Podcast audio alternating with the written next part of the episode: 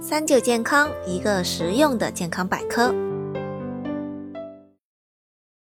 首先呢，我们手臂的脂肪分为白白肉这个肱三头肌附近的脂肪，我们的肱二头肌附近的脂肪，以及三角肌前束部分的脂肪堆积。那么这一部分的脂肪，无论怎么减，都需要两个步骤。第一个就是全身的减脂。任何地方的减脂训练都需要配合全身的有氧运动。其次，要进行局部的塑塑形，我们可以进行局部的抗阻训练。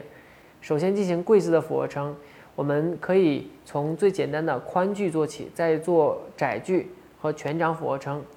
啊，宽距的时候，双手与肩同宽，我们用膝盖呃着地，跪在瑜伽垫上，双手与肩同宽或略宽于肩膀。啊，进行俯卧撑，每次进行十二到十五个啊，一共进行三组。那么当一段时间呃结束之后，我们的呃肱三头肌有了足够的力量，我们将两个手掌向内移动，逐渐的与肩同宽，到最后呃逐渐的缩窄到比肩宽减少五厘米左右的一个间距。在这样的一个过程当中。呃，我们还是保持十二到十五次的一个训练，整个做的过程当中，双臂要夹紧我们的腋下。在经过一段时间的训练之后，我们由呃跪姿俯卧撑变为全掌俯卧撑，用我们的脚部着地啊，这样可以更好的锻炼我们的核心肌群，也可以增强我们俯卧撑的强度。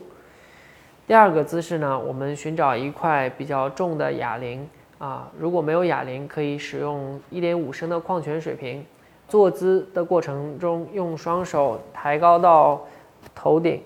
使我们的双手弯曲向后弯曲，将我们的重物从低点抬到高点，重复十二到十五次，每次进行三组。